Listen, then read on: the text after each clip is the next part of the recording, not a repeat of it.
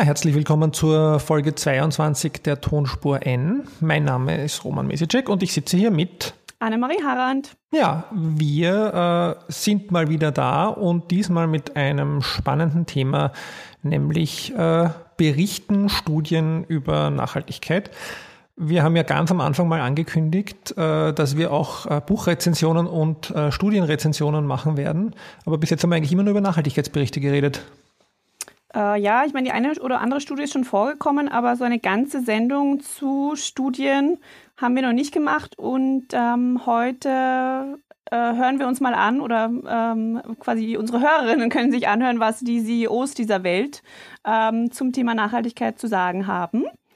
Genau, wir haben uns nämlich die Global Compact Accenture Strategy CEO Study 2016 angeschaut, die jetzt, glaube ich, zum zehnten Mal oder so erschienen ist. Also nicht zum zehnten Mal, äh, im zehnten Jahr jetzt erscheint. Alle drei Jahre wird die gemacht äh, von Accenture.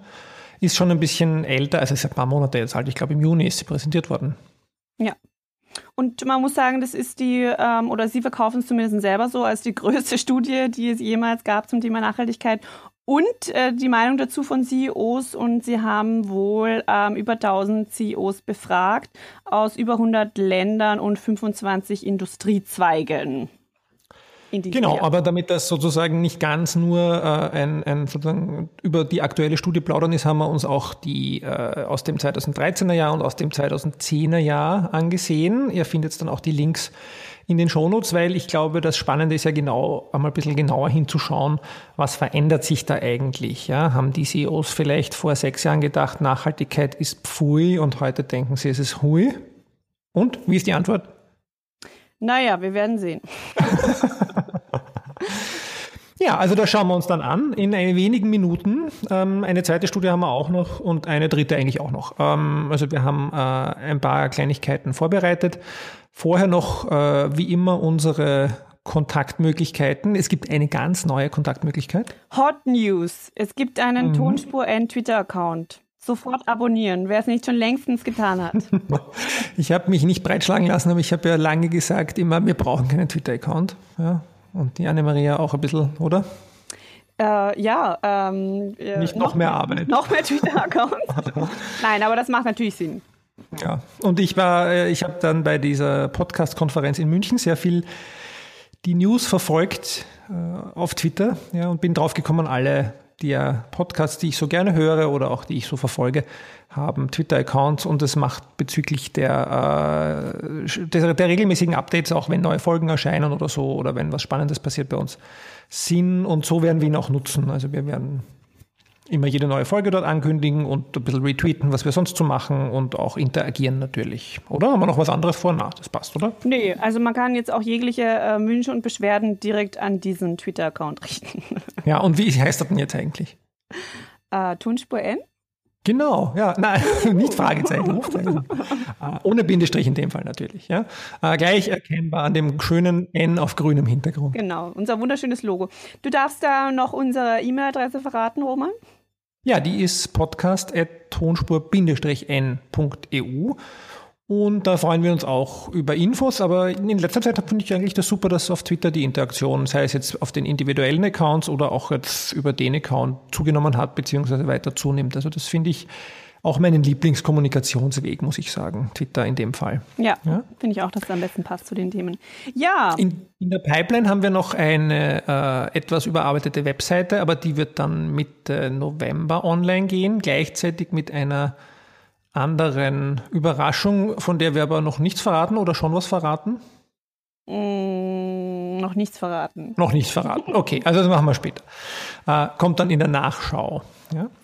Ähm, ja, äh, dann würde ich sagen, Rückblick vielleicht, ein kurzer zu unserer äh, Moderation. Wir haben eine Veranstaltung moderiert, die äh, das Erde Dankfest, äh, kann man ja nachhören, die Ankündigungen.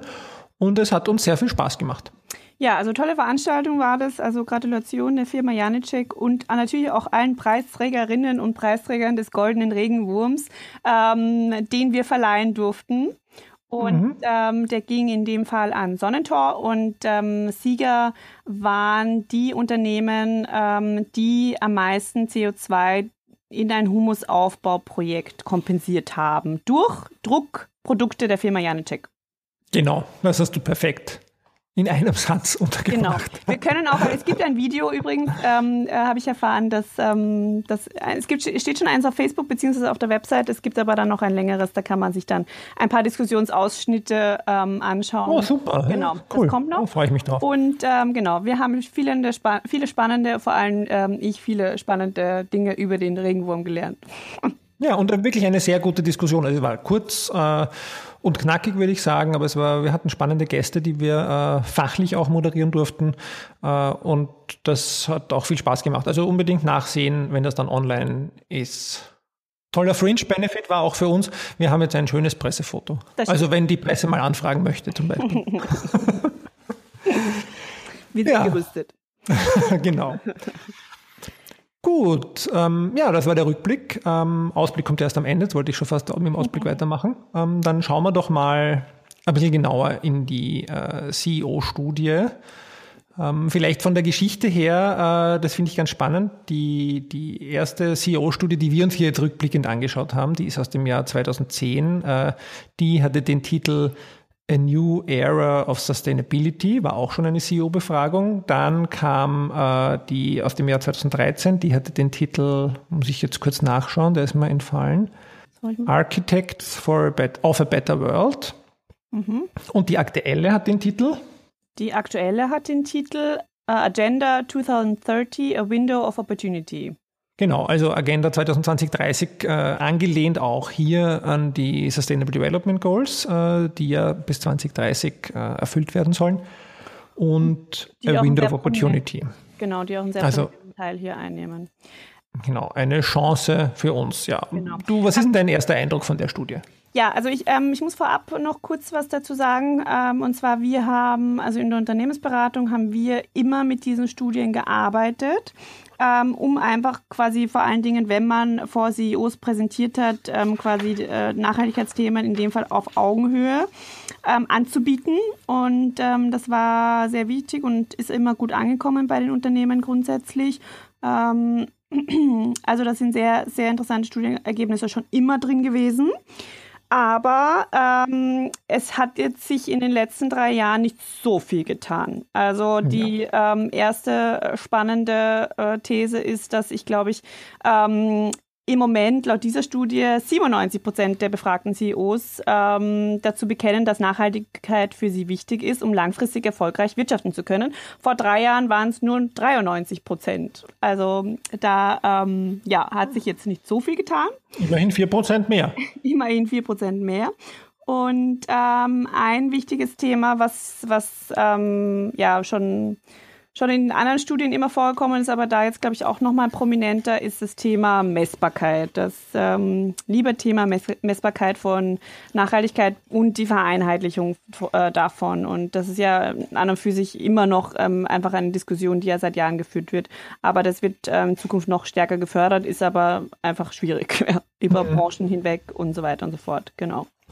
Ja, also ich glaube, das ist auch, also äh, ich sozusagen an diesem Detail kurz auch dranbleiben. Ich glaube, das ist äh, etwas Besonderes in der Studie. Äh, da wurde das jetzt sehr stark herausgearbeitet. Ich würde das vermuten, dass es auch im Kontext der Sustainable Development Goals, wo wir ja die 169 Indikatoren haben, wo es ja sehr stark um Messbarkeit dieser Ziele geht, äh, auch gestanden oder so erarbeitet wurde, weil äh, das einen hohen Stellenwert in der Studie bekommen hat, dass diese einerseits sozusagen die, die, die, äh, die Metrik, also die, die Indikatoren entwickelt werden sollten. Aber das Spannende finde ich ja, dass die Unternehmen oder die CEOs in dem Fall eigentlich sich wünschen, ähm, äh, allgemein anwendbare Indikatoren für Unternehmen, um den Beitrag sichtbar zu machen, also transparent mhm. zu machen. Und ähm, dass sie auch meinen, und immerhin 73 Prozent, ja, äh, in der Studie, dass äh, sie auch ihren Beitrag zu den Sustainable Development Goals über diese Indikatoren oder über weitere äh, kommunizieren möchten. Das eine ist natürlich lobenswert und ich meine, es ist natürlich auch, glaube ich, so, dass Unternehmen ja immer durch diese Messbarkeit getrieben sind. Mhm. Das andere geht mir dann schon wieder so ein bisschen in die Richtung, ähm, naja, damit können wir halt auch zeigen, was wir alles Gutes tun. Ja, nicht, dass die jetzt auch nichts Schlechtes tun oder auch Schlechtes tun, aber ähm, da, da, bin ich dann schon wieder vorsichtig, wenn ich sozusagen noch nicht einmal meine Hausaufgaben gemacht habe, aber schon drüber nachdenke, wo ich es hinkommunizieren möchte. Ja, also das bin ich ein bisschen, das irritiert mich ein bisschen an der Studie. Ja. Ich meine, vielleicht noch ein Satz zu dem, was du vorher gesagt hast, dass ihr das so gern in den Präsentationen verwendet habt. Ähm, also das ist, äh, glaube ich, auch äh, ganz logisch in dem Fall, weil natürlich, wenn man jetzt einem, einem Vorstand sowas präsentiert, ähm, dann ist es natürlich schön, wenn man sowas als Basis verwenden kann. Aber ich, ich, ich habe immer so ein bisschen ein Bauchgefühl oder Bauchweh, äh, wenn man es dann so durchklickt, ähm, dass da schon sehr viel sozial erwünschte Antworten drinnen sind, oder? Ich meine, es kann ja wohl nicht sein, dass wir seit sechs Jahren sagen uns da die CEOs in der Studie, ähm, Nachhaltigkeit ist das wichtigste Thema. Aber es sind doch immer noch sechs Jahre vergangen und man merkt jetzt nicht die Riesenschritte, die gemacht wurden. Ja? Wie siehst du das? Ja, also definitiv. Ja. Also das ist natürlich, wenn, wenn, äh, wenn man gefragt wird, ja, ist Nachhaltigkeit wichtig? Und ähm, glaube ich, ähm, haben sich in dem Fall nur ähm, sieben ähm, Prozent äh, getraut, ehrlich zu antworten, ähm, dass es anscheinend ihrem Unternehmen nicht wichtig ist. Ja. Ähm, natürlich die Fragestellungen, die dahinter stehen, klar, also man wird ja auch, ähm, ich weiß nicht, ob das bei der Studie auch ist, ähm, quasi mit ähm, Gesicht und Namen abgebildet. Ja, ist auch ein, ich meine, genau. die Studie gibt es jetzt nicht als PDF, da kann man sich jetzt nur durchklicken. Das hat uns ein bisschen irritiert, weil wir hätten so gerne ein also schönes PDF gehabt. wir wünschen uns ein PDF, ja. lieber Global Compact. Falls das wer hört, ja. ähm, vom Global Compact. Äh, obwohl, ich, eine ja. Kollegin hört das weiß ich sogar. Ähm, na, aber das wäre das wär für uns sehr praktisch, äh, auch jetzt in der, in der äh, sozusagen Bearbeitung des Podcasts, weil das ist schon sehr schwierig, hier den den Faden nicht zu verlieren bei diesem Herumklicken. Auch wenn das mhm. natürlich ganz cool ist, ja, HTML-Webseiten äh, interaktiv zu gestalten. Ja. Ja, ich bin über eine Sache noch wirklich drüber gestolpert, weil ich da jetzt auch gerade ein bisschen ähm, mir Gedanken gemacht habe und das recherchiere. Und zwar, ähm, dass bei, also dass quasi 95 Prozent der CEOs ähm, digitale Technologien ähm, äh, wichtig finden, um nachhaltige äh, quasi äh, Businessmodelle durchzusetzen. Ah, da bin ich ja gleich vom Sessel gefallen. Ja, und das, also äh, schöne Vorstellung, aber ähm, ich meine, da braucht man jetzt nur denken äh, aktuell an, weiß ich nicht, nur an Uber, ja, also die, die Taxi. Äh, App und, und eines der gehyptesten Startups überhaupt, ähm, bei dem äh, die Arbeiter, also quasi die, ähm, ja, im Prinzip die Taxifahrerinnen Taxifahrer äh, von Uber in absolut prekären Arbeitsverhältnissen sind. Ja, also das ist alles, was quasi die, ähm, ja, die letzten äh, Jahrzehnte gewerkschaftlich durchgesetzt wurde, ähm, ist durch eine einfache App ähm, wieder komplett ad absurdum geführt worden. Und das sind so Themen, die, also die hinterfragt im Moment irgendwie niemand. Also das ähm, digitale Technologien ist äh, gut und schön, aber in vielen Fällen, und das ist jetzt nur ein Beispiel, ähm, genauso wie Amazon und ähm, die ganze äh, äh Versandhandel-Thematik mit ähm, den Arbeitskräften ist genau dasselbe in Grün. Ähm, und wurde aber auch als natürlich als, als ähm, Versandhandel und E-Commerce ähm, gehypt, ja, oder bestimmt ja den Markt im Moment. Sag, sagt also, uns eine Nutznießerin des Versandhandels. Ja, absolut. Ja. Aber ähm, ich, ich habe. Immer schön äh, CO2-neutral versenden, ist ganz Leute, wichtig. die genau äh, bezahlt werden ordentlich und, ähm, äh, und versendet tatsächlich CO2-neutral, mhm, natürlich. Genau. Nee, aber ich glaube, da, da, das äh, ist schon ein wichtiger Punkt. Also diese Digitalisierung, äh, also das eine, was du ansprichst, ist äh, auf Kosten von Sozialstandards digitalisieren oder sozusagen Apps oder neue Geschäftsmodelle entwickeln. Na, das geht natürlich nicht, ja. Ähm, und das andere ist, glaube ich, schon, was da so ein bisschen mitschwingt, ist gerade in dieser Großindustrie oder Großunternehmen, die es äh, Industrie 4.0 oder äh, wie auch immer das alles heißen mag, mit Automatisierung sehen die äh, vielleicht als große Zukunftschance. Und ich würde auch sagen, dass wenn man sich Ressourcenverbrauch vielleicht ansieht, dass da durchaus Potenzial ist. Äh, effizienter Dinge herzustellen on demand, aber dass halt in vielen Bereichen sich über diese soziale Dimension wenig Gedanken gemacht wird. Ja? Also nicht umsonst, mhm. äh, ich habe das jetzt ähm, kürzlich äh, mal wieder gelesen, nicht umsonst äh, wird von vielen Sozialwissenschaftlern angeprangert, dass vor sehr viel äh, Geld in die Forschung äh, vergeben wird von diesen neuen äh, Industrie 4.0 oder digitalen Technologien oder Weiterentwicklung äh, traditioneller Produktionsmethoden, aber sich selten überlegt wird, äh, auch die begleitende Sozialforschung vielleicht zu finanzieren, weil ja äh, eine neue Technologie auch eine soziale Veränderung äh, bedeutet. Also denkt man an selbstfahrende Autos, ja. Und was machen die Leute eigentlich überhaupt damit oder was macht das mit der Gesellschaft? Und das ist in vielen Fällen so, dass es vielleicht die selbstfahrenden Autos sind vielleicht weiter weg als der, der Fahrer bei Uber oder einer anderen Firma, der äh, schlecht bezahlt wird oder andere Sozialstandards hat als die, die wir uns äh, erkämpft haben. Aber das ist, glaube ich, äh, so etwas, das in so einer, in der Studie so differenziert nicht herauskommt. Ja? Nein, das, also, das natürlich nicht. Das ist auch durchaus, würde ich sagen, äh, einer der, also der Kritikpunkte, der bei mir so mitschwebt, wo ich mhm. schon sehr spannend finde, die Zahlen und das Zahlenmaterial, das sie uns liefern. Ähm, eben auch weil es über die Jahre immer wieder gemacht wird. Das ist ja das Schöne an der mhm. Studie, dass man alle drei Jahre wieder reinschauen kann und vergleichen kann. Aber ähm, ein wenig unreflektiert vielleicht, ja. Und wir würden uns auch mehr ähm, Ableitungen wünschen draus, ja. Und äh, das hat eine andere Studie ähm, ganz gut gemacht. Wollen wir schon überleiten oder? Nein, noch nicht. Ich möchte nämlich noch ein paar Sachen sagen. okay. Nein, also mir ist nur auch, also weil ich, ich wollte jetzt auch, äh, weil du das mit dem Digital Transformation gemacht hast, gesagt hast, das war ja ein neues Thema. Ein altes Thema, das immer drinnen ist in jeder Studie, ist das Thema Investoren. Ähm, mhm. Und da ähm, ist es immer äh, beständig niedrig. Ja? Also ich habe nur gerade die 2013er Studie hier offen, da sagen sie, dass 12 Prozent der CEOs haben das Gefühl, dass Druck äh, vom Finanzsektor äh, auf sie ausgeübt wird, nachhaltiger zu sein. Das ist sogar weniger geworden, also jetzt sind es 10 mhm. Prozent in der 2016er mhm. Studie. Ähm, aber da eben auch genau das, was du sagst. Äh, es ist halt schade, dass in den äh, Studien, so wie Accenture sie halt macht oder wie auch der Global Compact das in Auftrag gibt und die das gemeinsam verstehen, ein wenig die, äh, die Schlussfolgerungen oder auch Empfehlungen, wenn man so will, ähm, auf der Strecke bleiben. Also sie geben es wieder und das macht es halt manchmal ein bisschen seicht, ja, weil das Partnerships die Zukunft sind. Ja, Partnerschaften sind die Zukunft. Das ist in jeder Studie und das ist sehr hoch bewertet in jeder Studie. Das ist halt ein bisschen, äh, ein bisschen flach teilweise, ja. Und die SDGs werden halt als quasi Lösung für alles ein bisschen präsentiert, ne? Ja, so das, ist, das ist in der Tat gefährlich, ja. Also ja. Also das ist, ich meine, ich, ich muss gestehen, ich bin auch, äh, ich habe ja diese Woche gerade eine Vorlesung wieder hinter mir, wo ich die SDGs äh, in einem Bachelorstudiengang vorgestellt habe und mit den Studierenden diskutiert habe. Und ähm, da muss auch ich aufpassen, dass ich die nicht als Heilmittel präsentiere. Okay, ähm, wir, wir, werden ein Auge drauflegen. Oder? Aber es ist eben schon schön, einen Rahmen zu haben, der immer globaler, immer mehr akzeptiert wird. Äh, mhm. Und man merkt es ja auch und an dem man sich orientieren kann. Und das ist du hast durchaus Positives. Einer der Kollegen im, im Hörsaal hat dann mich gefragt, ja, aber der kann ich das überhaupt ernst nehmen, wenn wir haben dort Kriege, da Kriege, da ewig schon Hunger.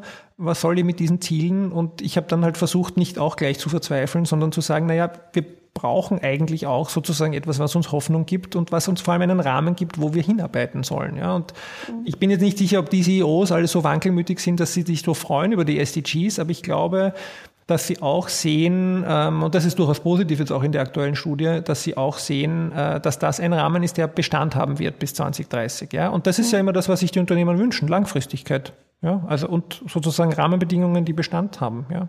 Also das finde ich, das finde ich dann doch auch durchaus positiv.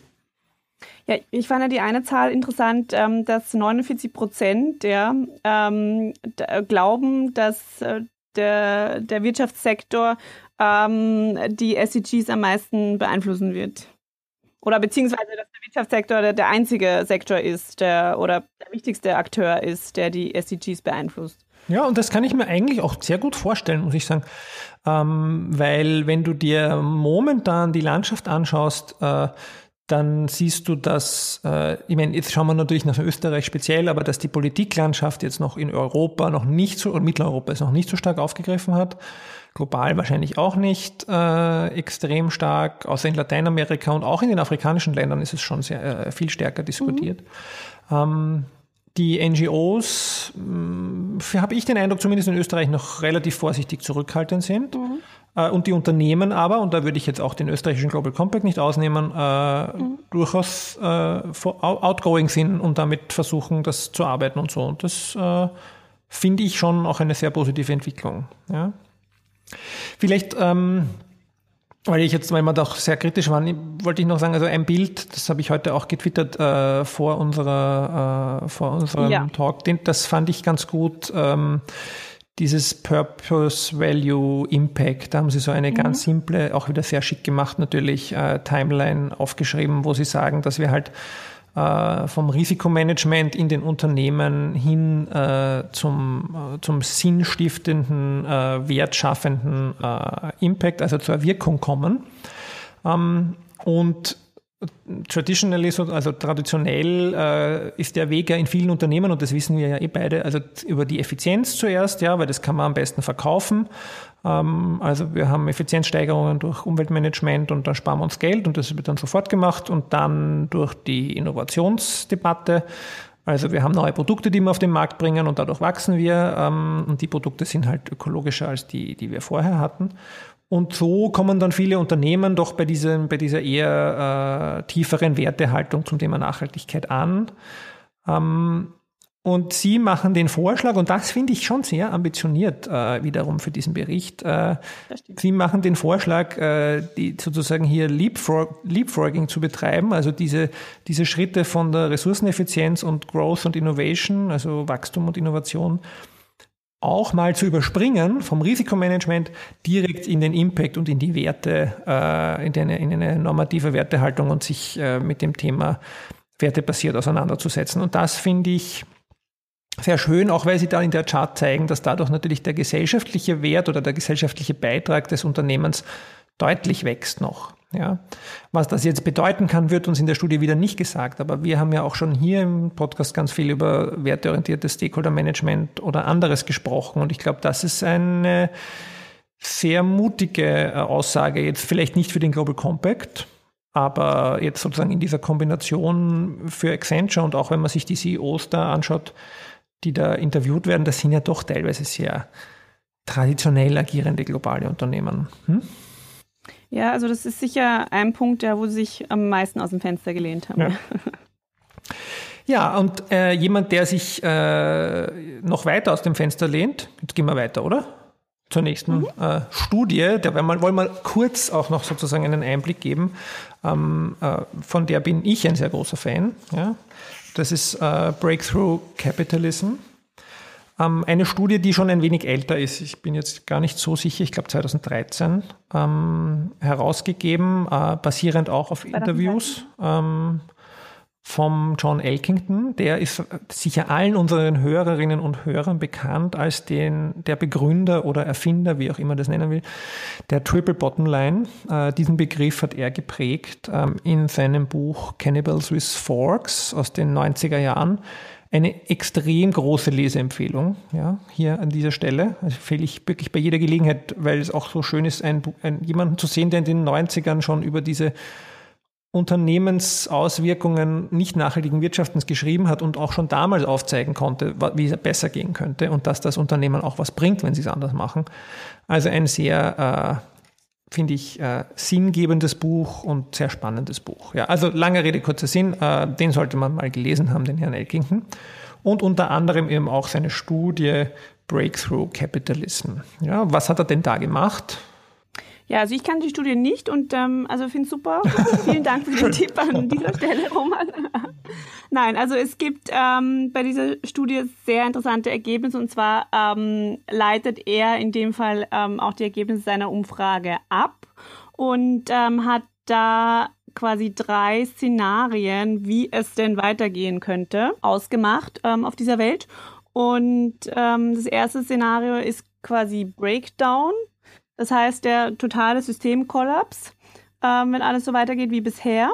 Das zweite, und das ist natürlich interessant, ja, das ist das Thema Change as usual. Das heißt, ähm, wir tun ähm, äh, ja nur dort, wo es gerade brennt, äh, ein paar Maßnahmen setzen, aber ähm, hinterfragen das ganze System dahinter nicht und machen ansonsten weiter wie bisher. Und ähm, das dritte Szenario, ähm, wo es eigentlich hingehen sollte, ist dann dieser Breakthrough.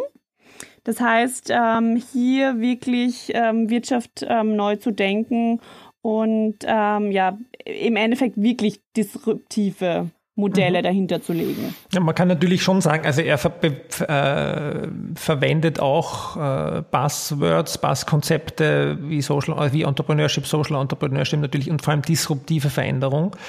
Aber ich finde das schon äh, in dem Kontext sehr spannend, weil eben er das immer in den in den äh, Zusammenhang mit diesen Interviews bringt. Ja, er bringt viel Zitate aus den Interviews, ähm, namentliche Zitate. Das finde ich auch sehr spannend. Ja, also die CEOs lassen sich alle namentlich zitieren ähm, und äh, in dem Kontext eben zu sagen, also diese, diese, früher hat man immer gesagt, oder der Claim vom WBCSD, vom World Business Council uh, for Sustainable Development war ja immer Business as usual is not enough, ja.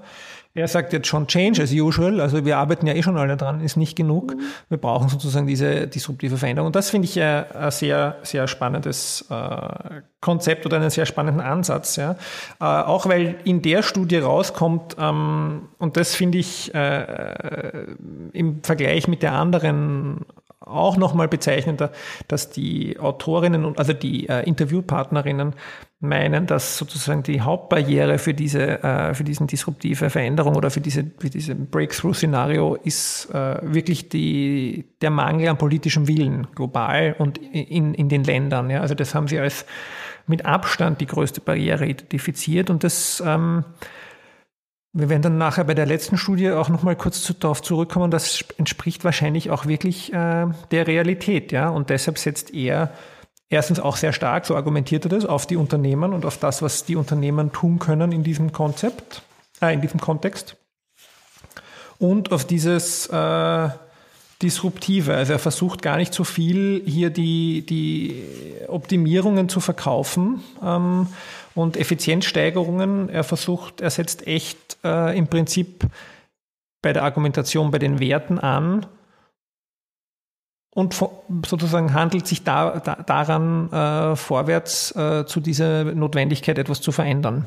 Als Zusammenfassung kann man vielleicht hier auch noch ähm, kurz erwähnen, haben Sie eine schöne, ähm, ein schönes Video auf der Webseite, das mhm, haben wir eh in den genau. Liner Notes ähm, die Webseite. Das ist ganz gut gemacht und erklärt relativ einfach ähm, die drei Konzepte auch noch. Genau, also das machen Sie, äh, das haben Sie wirklich super aufbereitet. Ähm, und auch äh, wenn man so, also auch wenn man sich nur das Executive Summary anschaut, also da, da muss ich nochmal sagen, was sozusagen Kriterien zum Beispiel sind für, äh, für wirklich diesen Breakthrough, ja, also was man so, worauf man achten sollte, ja. Und äh, zum Abschluss dieser Studie dann eben auch, ähm, was es sozusagen in unterschiedlichen Bereichen braucht, was es in der Wissenschaft braucht, was es äh, an Aktivismus braucht, was es in Institutionen braucht. Ganz spannend auch, ähm, viel aktiver angesprochen als bei der Global Compact Studie, das Thema Finanzierung. Ja, wir brauchen neue Formen von Impact Investment, ganz klar gesagt, ganz spannend. Ähm, Economics ist ein sehr umstrittenes Thema. Also da werden die, äh, die Wachstumskritiker werden keine riesige Freude äh, mit Elkington haben, weil er schon sozusagen, mhm. er sagt halt, man muss den Kapitalismus neu starten und äh, wirkungsgetrieben neu starten. Ja, ähm, ist jetzt nicht so, dass wir hier sozusagen nur Wachstumskritiker kritische Dinge vorfinden, aber auch da finde ich sehr spannende Ansätze. Ja, unbedingt lesen. Es gibt auch eine äh, Follow-up-Studie, da habe ich jetzt, das kann man alles dann auf der Webseite nachlesen, äh, wo sie sich stärker mit Businessmodellen auseinandergesetzt haben. Ähm, also wo es äh, noch ein bisschen ins Eingemachte geht, äh, wie man das jetzt in einem Unternehmen oder auch als Großkonzern umsetzen kann.